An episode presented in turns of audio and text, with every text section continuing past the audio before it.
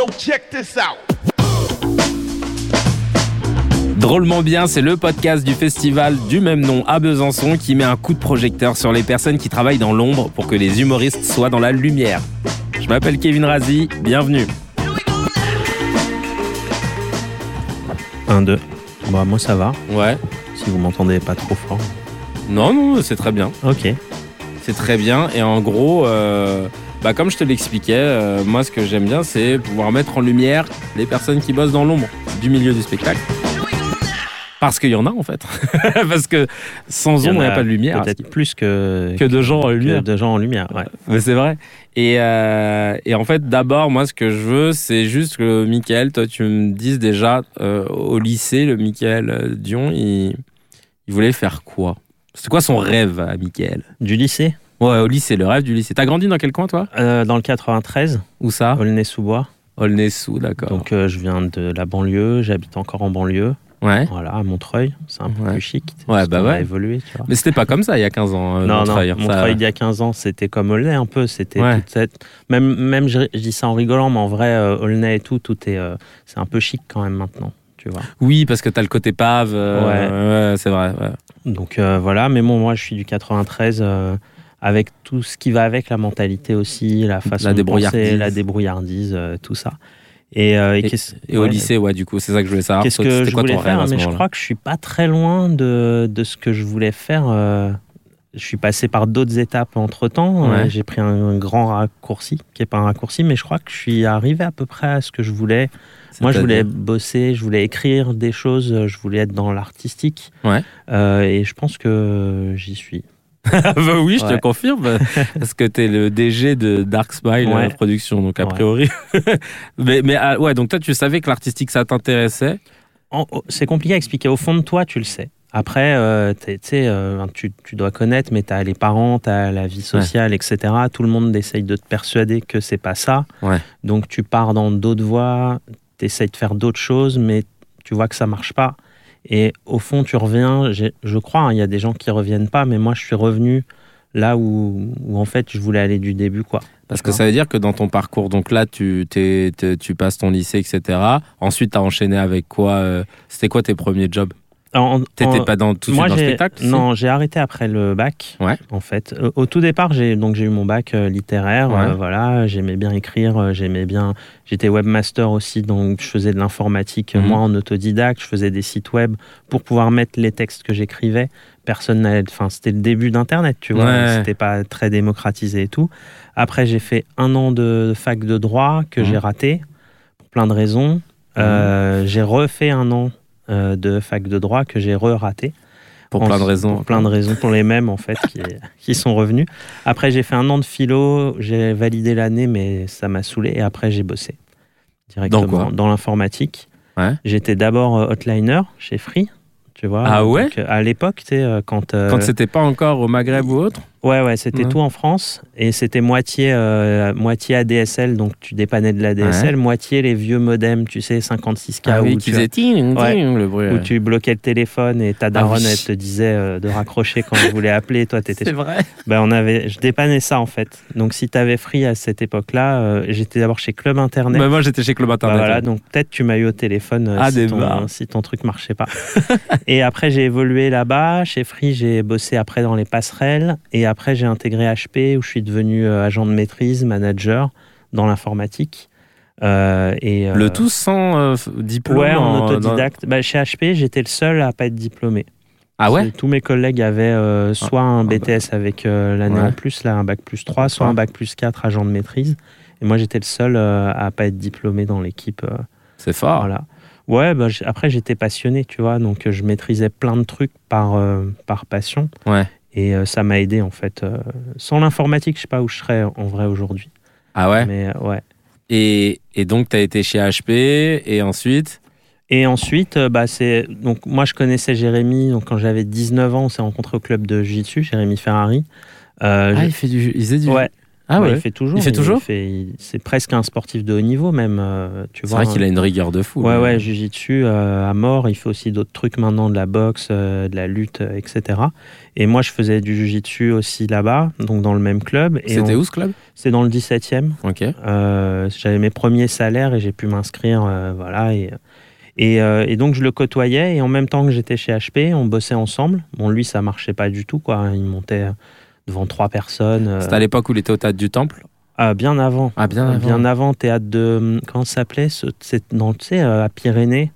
Il y a deux théâtres là-bas, Mhm. vraiment loin, où personne ne va. parce que Euh, c'est- rue Clavel, le théâtre Rue de Cla- Clavel. il y avait Clavel et il y en a un autre, c'est pas la Providence ou un truc du Ah, genre. peut-être, qui ouais. est juste à côté. Ouais. Les deux, ils se valent. Je critique pas. hein, c'est des théâtres pour démarrer. C'est important Ouais. que ça existe et tout, tu vois. Mais c'est des endroits, en fait, c'est hyper excentré.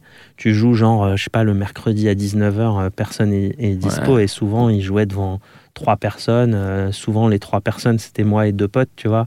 Ah on ouais. était sur ça, quoi, à l'époque. Et, euh, et voilà, moi, j'ai gravi un peu les échelons chez HP. Ouais. Lui, il a continué à faire de, de l'humour. Mhm. On travaillait un peu ensemble sur plein d'aspects, sur sa logistique. Je l'aidais aussi. Il me demandait mon avis euh, sur des fois des sketchs, etc.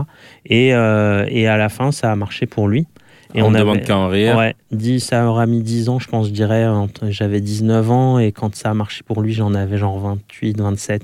Ah ouais, 7-8 donc ans, un quoi. vrai euh, Ouais. parcours. Et lui, à côté, euh, ça faisait déjà 5-6 ans qu'il qu'il tournait, qu'il montait sur scène et tout, quoi. Et euh, ouais. Et, euh, et de là, on avait toujours dit, en fait, lui, il m'avait toujours dit le jour où ça marche, euh, on monte une boîte, je te paye, euh, on fait un truc ensemble, etc. J'ai dit, vas-y, ok. Moi, je bossais gratuitement par passion. À côté, j'écrivais aussi mes pièces de théâtre, mes trucs et tout. Et, euh, et quand ça a marché, on l'a fait, on a monté la boîte. J'ai quitté HP. Euh, j'ai euh, démarré Dark Smile avec lui, avec un salaire moitié moins élevé que ce que j'avais euh, Ouais. chez HP, mais voilà, tu vois. Ça a commencé en quelle année, Dark Smile? Ça va faire 10 ans en décembre, donc euh, 2013. Ouais, Putain. on va fêter les 10 ans là. À 2013, ça faisait deux ans qu'il faisait. euh, C'était sa deuxième saison dont on ne demande qu'à en rire ou sa troisième, je sais plus. Oh, je crois que c'était lui, c'était Troisième, ouais. 2010. euh, Ah, ça a commencé fin, en 2000 2010. fin 2010, début 2011, Ah oui, voilà, où vraiment euh, ça. a commencé à buzzer.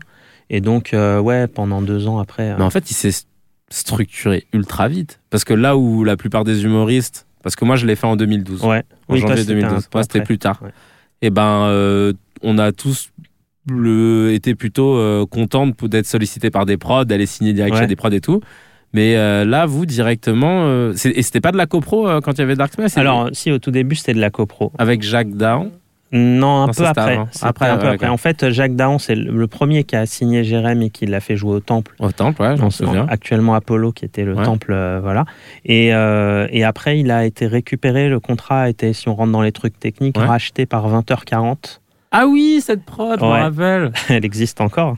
Ah oui, non, mais c'est parce que ça fait longtemps que j'ai Mais le ouais, prod. 20h40. Et, Et, fait pas euh, mal de monde en plus hein, à l'époque. euh. Ils avaient Arnaud sa Ouais, voilà, ils ça. avaient plein de- ils avaient beaucoup de monde, ouais. Ouais. Beaucoup d'artistes, là ils en ont plus beaucoup. Et, euh, et nous, en fait, assez rapidement, on s'est dit qu'on voulait avoir un peu de vision sur les comptes, sur comment ils organisaient les trucs, etc. Donc on a monté Dark Smile au tout départ, c'était pour coproduire Jérémy Mhm. avec eux. Et, euh, et être vraiment, euh, en gros, euh, d'avoir aussi un regard sur un peu tout ce qu'ils faisaient, euh, etc. Et, et de là, après, on est devenu producteur. Et depuis quand vous êtes totalement producteur enfin de, Alors, du spectacle de Jérém du spectacle de Jérémy, parce que du coup, entre-temps, on a produit des artistes à 100% nous, mais Jérémy, il était coproduit après par Gilbert Coulier. Ok. Donc, c'était nous et Gilbert Coulier qui produisons Jérémy Ferrari. Et pourquoi euh, à ce moment-là vous vouliez pas tout de suite vous lancer tout seul? C'est toujours mieux. Bah, de- je peux rentrer dans, un peu dans les Ouais. détails. C'est que, euh, c'est toujours un risque. C'est-à-dire un, Ah, Il y a un risque financier quand même. Ouais, un artiste, même s'il marche bien, ce qui était le cas de Jérémy, après, après euh, euh, Alléluia Bordel, son Ouais. premier spectacle, il y a eu vent de pièces à Beyrouth. Mais Ah, mon spectacle préféré, je crois. Ah bah merci pour lui. Et, et du coup, au moment où on lançait euh, Vent de pièces à Beyrouth, on sait aujourd'hui que ça a cartonné de fou et tout, mais quand tu, quand tu démarres à cette époque-là, c'est le deuxième spectacle, la notoriété, elle existe, mais elle est, euh, Elle est fluctuante, elle quoi. est fluctuante, elle est fragile et tout. Tu sais pas, tu te dis pas, euh, vas-y, on va tout... Enfin, si, si tu es très égocentrique, tu dis, je vais tout cartonner et Ouais. je, je fais tout tout seul, j'emprunte de l'argent, on boucle la tournée. Mais si tu es, si t'es prudent, un peu terre à terre et tout, tu Ouais. dis, bah là, j'ai Gilbert Coulier qui me propose de gérer pour moi. On se met en coprod avec lui. Et, euh, Et- mais vous jouez avec ses sous, quoi, pas les vôtres. moins. Exactement. Ouais. En tout cas, c'est lui qui prend le, Le risque, risque financier. Et vous, son apportez travail. l'artistique. Et nous, on apporte l'artistique. Et d'ailleurs, j'ai une anecdote par rapport à ça que je ressors souvent et tu vas me confirmer si c'est vrai ou pas. Pour vendre deux pièces à Beyrouth, euh, j'ai, euh, on m'a rapporté qu'à cette époque-là, je crois que, je sais pas si c'est toujours d'actualité, Jérémy euh, est représenté en presse par Anne-Sophie Nguyen Ouais, entre autres. Pas que elle, mais ouais. ouais. et que euh, il y a eu euh, ce moment où euh, je crois qu'il y avait un trianon qui devait se faire Ouais. et il n'y avait pas eu beaucoup de ventes de places. Et euh, il avait de lui-même, Jérémy, demandé à, à Laurent Ruquier s'il pouvait faire venir faire sa promo dans On n'est pas couché. Et il s'avère que ça tombe le jour où Manuel Valls est invité. Alors, bon, c'est à peu près ça.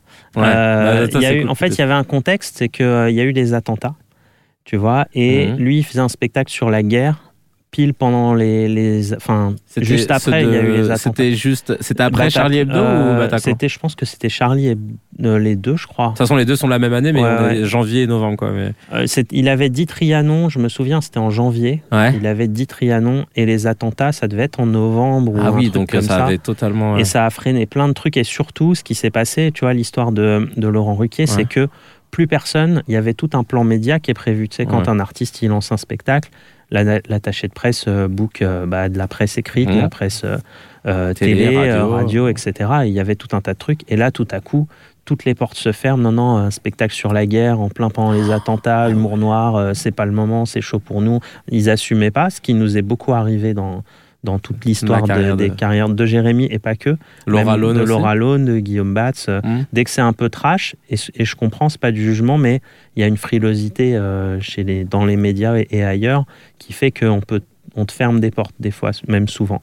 Et là, Jérém, euh, à un moment donné, bah, il y avait plus de promo pour lancer ses dates au Trianon, tu vois.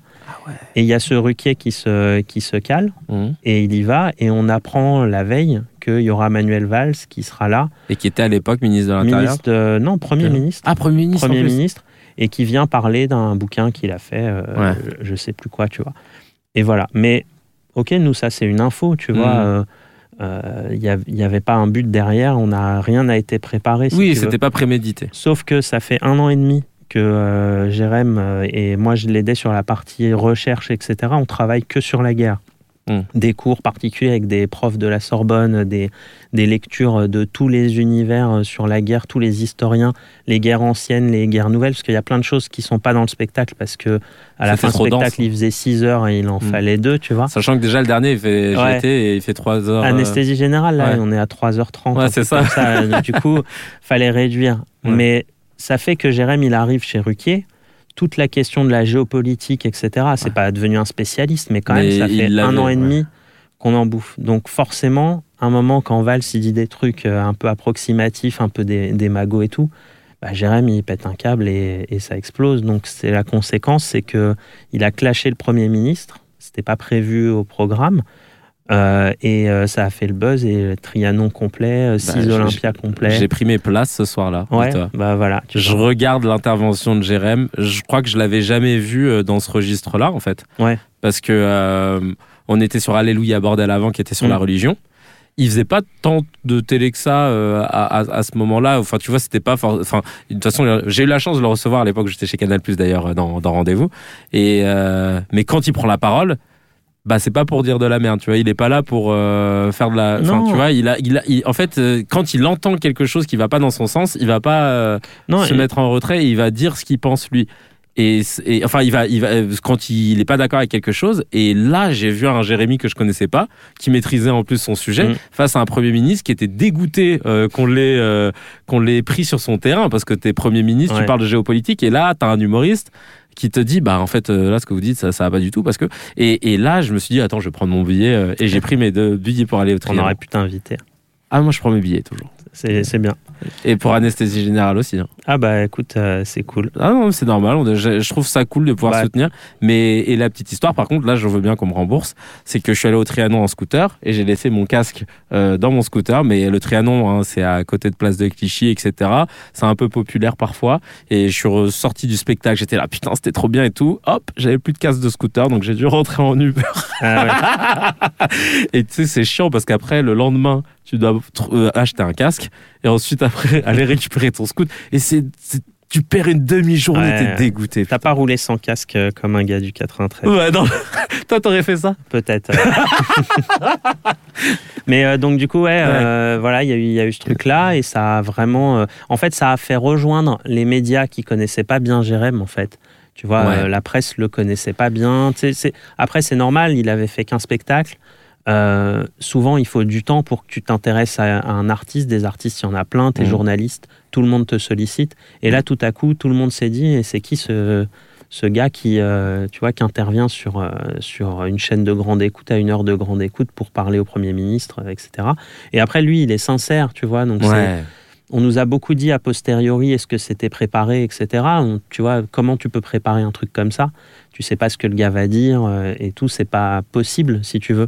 Mais euh, c'est juste, il est sincère en fait. Et tu parles d'un sujet. Et, et après, c'est devenu un truc auquel on a dû faire attention aussi.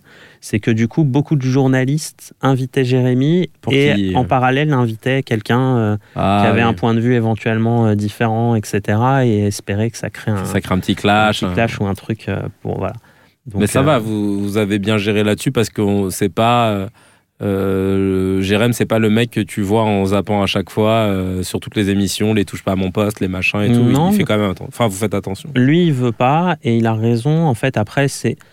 Je pense faut être un peu rare si tu veux que tes salles, euh, quand tu as, une certaine notoriété, que tu veux que tes salles soient pleines.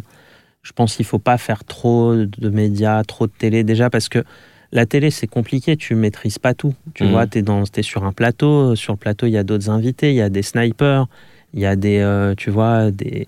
T'es jamais à l'abri, tu es en train de parler, un mec fait une blague, ça décrédibilise un peu ce que tu dis ou ça te déstabilise. Ouais. Donc tu maîtrises pas comme quand tu es sur scène à 100% ce que tu vas faire, ce que tu vas dire. Donc les médias, faut essayer de faire attention, bien choisir. Je dis pas que c'est négatif les médias, mais faut juste peut-être pas y aller trop euh, parce qu'au bout d'un moment Tu peux user Ouais. ou tu peux te mettre en danger bêtement. et au-delà des médias, même accepter des émissions télé, des trucs comme ça, Jérém, c'est pas son truc. Il aime bien participer de temps en temps ou faire un gala ou, euh, ou euh, en tant qu'invité dans, dans un truc, mais il va pas, tu vas pas le voir à la télé euh, toutes les semaines présenter un jeu ou euh, c'est pas trop son. Ouais. Ça veut pas dire que c'est pas bien de présenter des jeux, Ouais, mais juste c'est pas, pas, c'est son, ADN. ça. Et pourquoi Dark Smile? Ça, c'est au tout début, en fait. euh, tu sais, on, on disait Jérémy humour noir, Jérémy humour Mhm. noir, donc ça faisait Dark Smile, euh, tu vois. C'est pas plus intelligent que ça. Et euh, c'est quoi, toi, ta vision de, de- de- du milieu de l'humour, là, et, et sur ce qui se profile pour les années à venir? Est-ce que tu vois un changement particulier? Ou alors, euh, parce que tu vois, par exemple, les, euh, vous, vous êtes producteur, vous produisez des artistes. Aujourd'hui, les artistes, on voit qu'ils veulent s'émanciper aussi du truc euh, classique, parfois, tu vois, du schéma. du schéma. Et Parce qu'aujourd'hui, avec les réseaux sociaux, on se rend compte qu'on peut bypasser Mm. la promo traditionnelle. Donc, toi, toi, tu vois quoi, là, dans les, les prochaines années? Tu peux bypasser la promo, mais tu peux pas forcément bypasser le, le producteur en lui-même qui va avoir les ressources financières pour te développer. Si tu as un Mhm. producteur qui encore développe quelqu'un, ce qui est de plus en plus rare. En Ouais, fait, ouais. Ce qui a changé, c'est les réseaux sociaux. Euh, Aujourd'hui, contrairement peut-être à autrefois, tu vois, je, je dis n'importe quoi, un gars comme Coluche, Mhm. la légende en tout cas veut qu'il était repéré par un producteur qui s'est dit lui ça va marcher et donc il a pris sous son aile Mhm. et qu'il l'a un peu développé. Ce schéma-là, j'ai l'impression qu'il est en train de mourir. C'est-à-dire que maintenant, tu as un artiste qui va faire le buzz sur les réseaux et à ce moment-là, parce qu'il a une audience, parce qu'il a X milliers ou millions de followers, on va aller le chercher, on va le signer et là on va mettre de l'argent pour le monter sur scène, le faire monter sur scène et faire sa promo. Il n'y a plus cette notion, j'ai l'impression, nous on le fait encore, mais peut-être pas tous les producteurs, de trouver du talent chez un artiste et se dire, lui, j'y crois, je pense qu'il va arriver à faire quelque chose et de l'aider à, se- à se développer parce qu'on a la sensation qu'il est bon et qu'il a du talent. Mhm. Euh, après, euh, moi, je trouve ça toujours bien que les artistes n'aient pas besoin de personnes tierces pour, euh, pour faire quelque chose. C'est ce que nous, on a toujours fait du début. Jérémy montait sur scène, il louait lui-même sa salle. À côté, il bossait euh, comme euh, agent de sécu où il vendait des chemises pour payer son théâtre. Moi, j'écrivais mes pièces, je les montais tout seul, je les finançais tout seul. Et aujourd'hui, tu as plus d'outils pour faire ça. Tu as des médias gratuits qui te permettent d'exposer ce que tu fais, etc. c'est bien en fait, parce Mm. que ça libère une parole. Après, aujourd'hui, on est beaucoup inondé de stand-up euh, pur, Ouais. tu vois, euh, importé des États-Unis, et, et du coup, tu as beaucoup ce truc avec un peu toujours le même rythme, Mm. avec une façon de faire des, des sketchs où c'est très découpé, des fois les sujets n'ont pas de lien les uns envers les autres. Ouais, souvent. ouais. Nous, on fait pas ça, mais il y a beaucoup ça. Je trouve pas ça forcément négatif parce que l'art, c'est l'art. À un moment donné, il y a beaucoup de concurrence, mais je pense qu'il y en a toujours eu. Et euh, il y en a un ou deux qui va émerger parce qu'ils trouvent un truc plus fort que les autres ou plus malin ou, ou il est plus attachant et on, et on va se fixer sur celui-là. Donc toi, pour, pour, pour toi, là, le, tu parles du stand-up, le fait qu'il y en ait de plus en plus, ça truste pas euh, l'offre euh, de spectacle vivant, ça n'a pas d'impact sur... euh, Pour moi, non. Euh, ça, je, je crois que ça a toujours été comme ça, mais qu'on s'en rendait pas compte parce qu'il n'y avait pas les réseaux sociaux.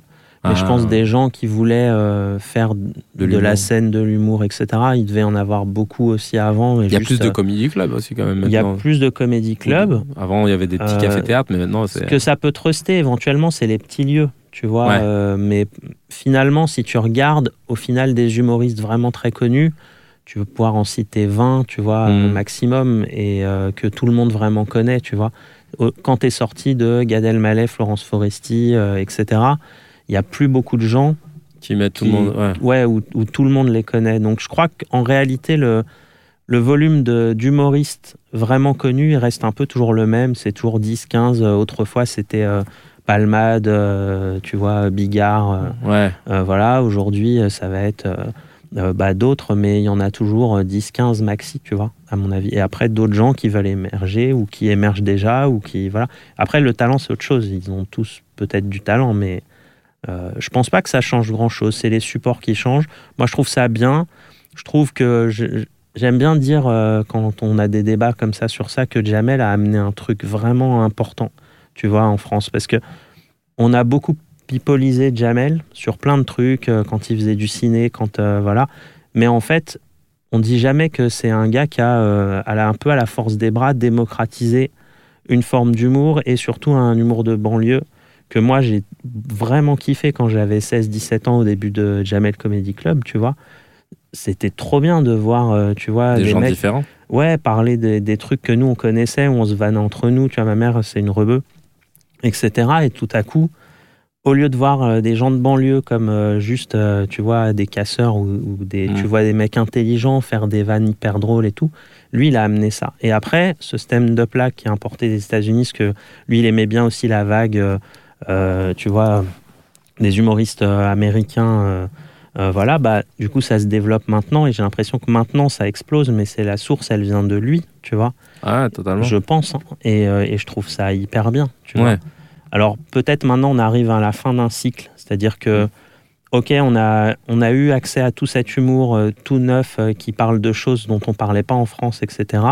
Et peut-être maintenant, ça y est, euh, ces thèmes-là, on les connaît, ils ont un peu été réchauffés, et donc ceux qui vont émerger, ça va être ceux qui vont proposer un truc plus original, différent. Je pense à un mec comme euh, Redouane Bougueraba, tu vois, Mhm. qui a trouvé ce truc où il taille les gens, etc. C'est super bien, c'est un peu nouveau. Il y avait un, un peu Sugar Sammy qui faisait ça Mhm. aussi, tu vois, mais dans un autre style.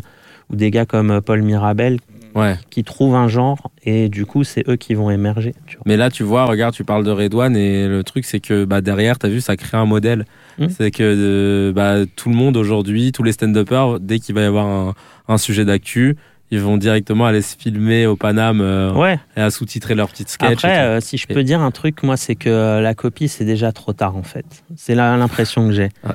Quand, quand tu fais pareil que quelqu'un qui a déjà fait, peut-être ça va faire rigoler les gens sur place, peut-être tu vas avoir un, un petit truc qui, qui va prendre, mais c'est déjà été fait, donc c'est déjà trop tard, tu vois. Tu- Ça reste, tu restes le deuxième.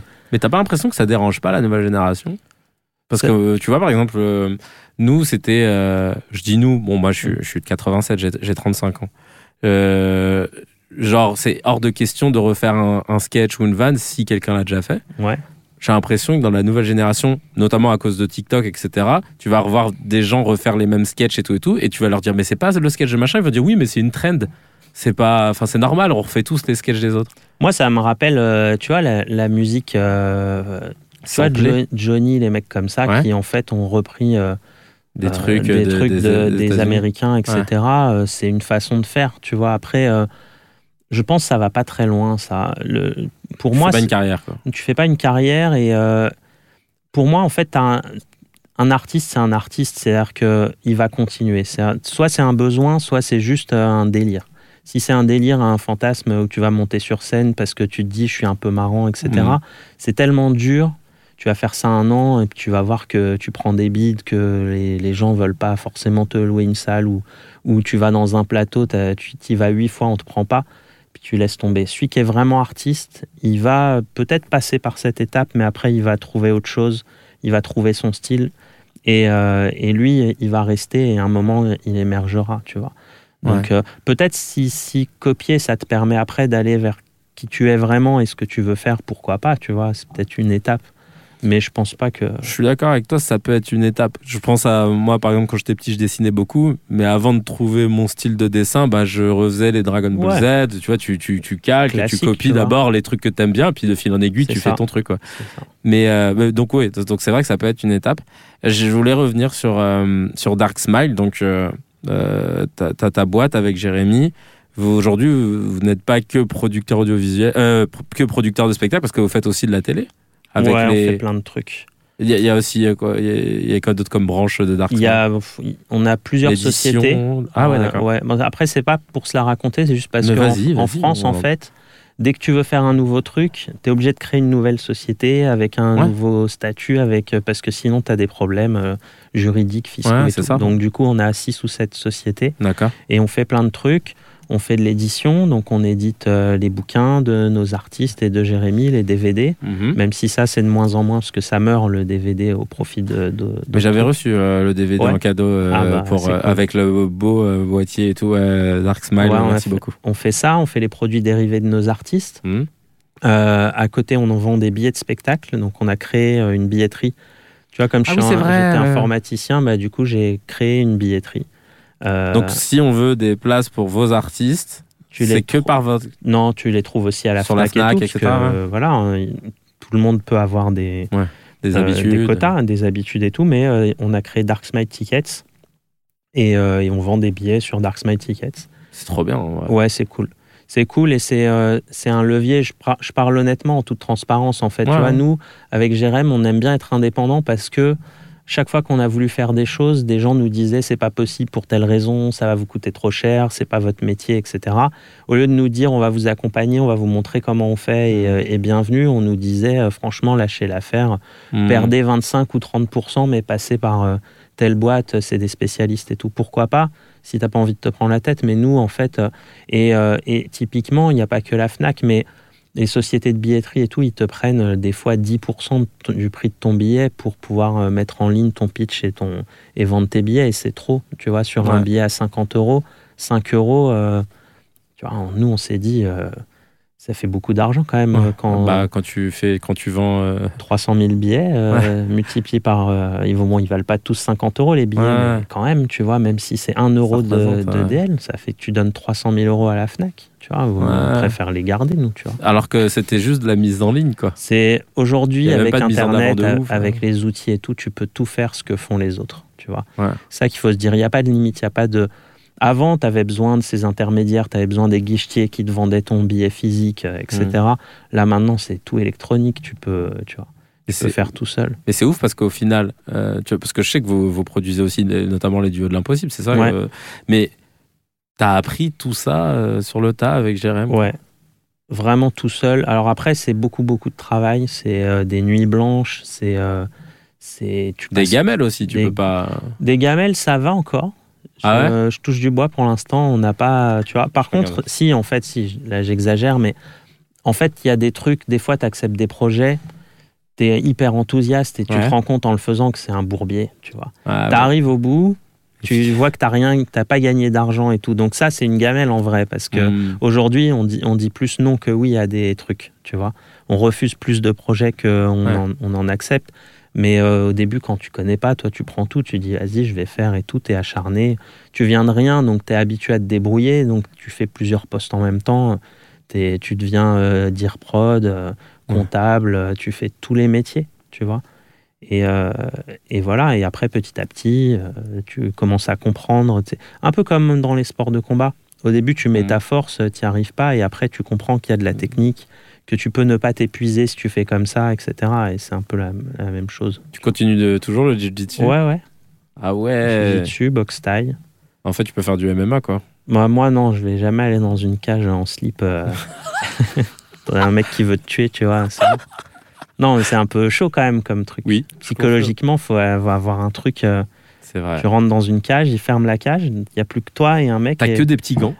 et t'es en slip et le gars en face il veut te tuer tu vois C'est- moi j'ai pas envie de tuer des gens tu vois j'arriverai pas avec la même niaque que, que... Ouais.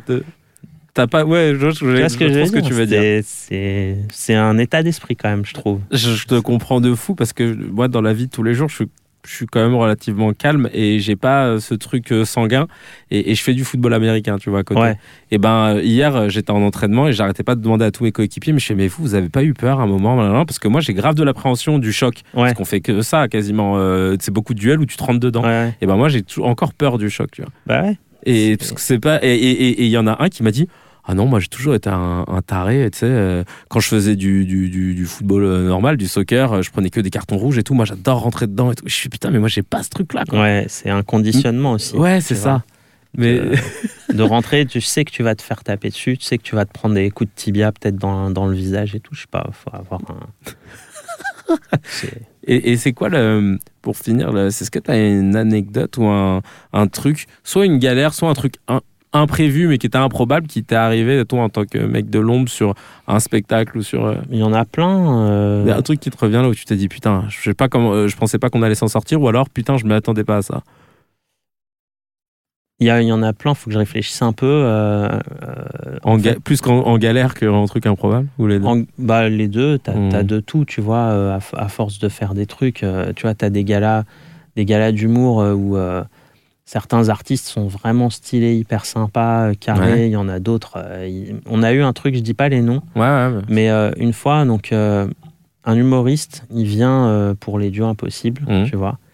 Et son agente, une nana que je connaissais pas trop, tu vois, et qui nous dit il n'a pas besoin de répéter, il est trop fort, etc. Donc il viendra pas la veille pour répéter, tu vois. Mais par contre, on veut que l'argent de la chambre d'hôtel que vous aviez prévu, vous le mettiez dans son cachet. What? Donc on dit bah non. c'est quoi ça? Ça sort d'où? C'est pour Tu dormir. vois, là. c'est ouais. Ouais, puis tu viens pas répéter et tu. Ouais. Bon, on dit non, et le gars, il arrive, il s'est foiré de fou, coupé au montage, etc. Tu vois. Ça, c'est une anecdote, je peux te raconter. C'est-à-dire que, tu vois, t'as des mecs qui ont des grandes gueules, même en MMA et tout, qui se la racontent, et ils arrivent dans la cage et ils, ils mettent le gars KO en 15 secondes. Ouais. Tu dis, bah vas-y, je ferme ma gueule. Euh, Voilà. Le gars, il a, il a annoncé la couleur et il a fait ce qu'il a dit. Mais là, t'arrives, ton sketch, tu fais un beat pendant 15 minutes. Et ton agent, elle a dit, il a pas besoin de répéter, euh, c'est un génie et donnez-moi l'oseille de, de sa chambre d'hôtel dans son. Ça, j'ai jamais entendu ça. Donnez-moi l'oseille, la chambre d'hôtel. Ouais. Ah, c'est On a eu ça. Tu vois, des trucs comme ça. Des, ça, c'est un peu drôle, tu vois. Après, Ouais. des trucs plus durs. euh, On, a, on avait un, un projet d'émission sur TF1 et, euh, et on s'est un peu embrouillé avec le Réal. Donc, il a bloqué un peu les rushs. Il a volé des rushs. On a Ah dû aller les récupérer. On avait des sauvegardes et tout. Et à la fin, à, genre une semaine avant de livrer, c'était en mode euh, on va arrêter les- l'émission, etc.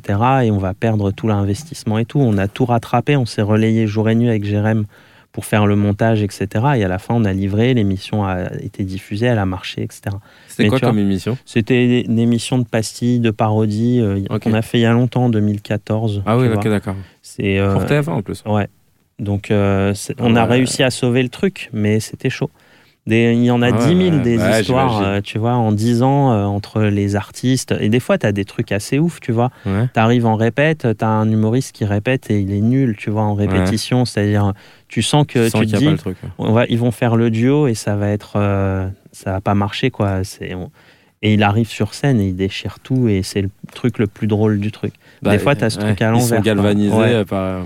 Euh, ça, euh, on ne demande qu'à en rire quand on faisait les répètes. euh, moi, je le vivais comme ça. Je faisais mes répètes. Tu sais, t'as les techos qui parlent, qui sont en train Ouais, de régler leurs trucs et tout. Et toi, tu dois répéter en regardant la C'est caméra. C'est compliqué. Et tu te sens nul à chier. Et, et, et, et, personne rigole, personne et tout rigole. le monde s'en fout, euh, C'est tu ça. vois, etc. et puis après, quand t'as le public, et d'un coup, Ça ah, change tout, ouais, ouais. Ça change tout. Ouais, c'est ça. Bah, en tout cas, merci beaucoup. C'était Bah trop non, cool. avec plaisir. Puis, Merci pour l'invitation. euh, Bah, c'était trop cool. À très vite. Avec plaisir. Salut. Salut Kevin.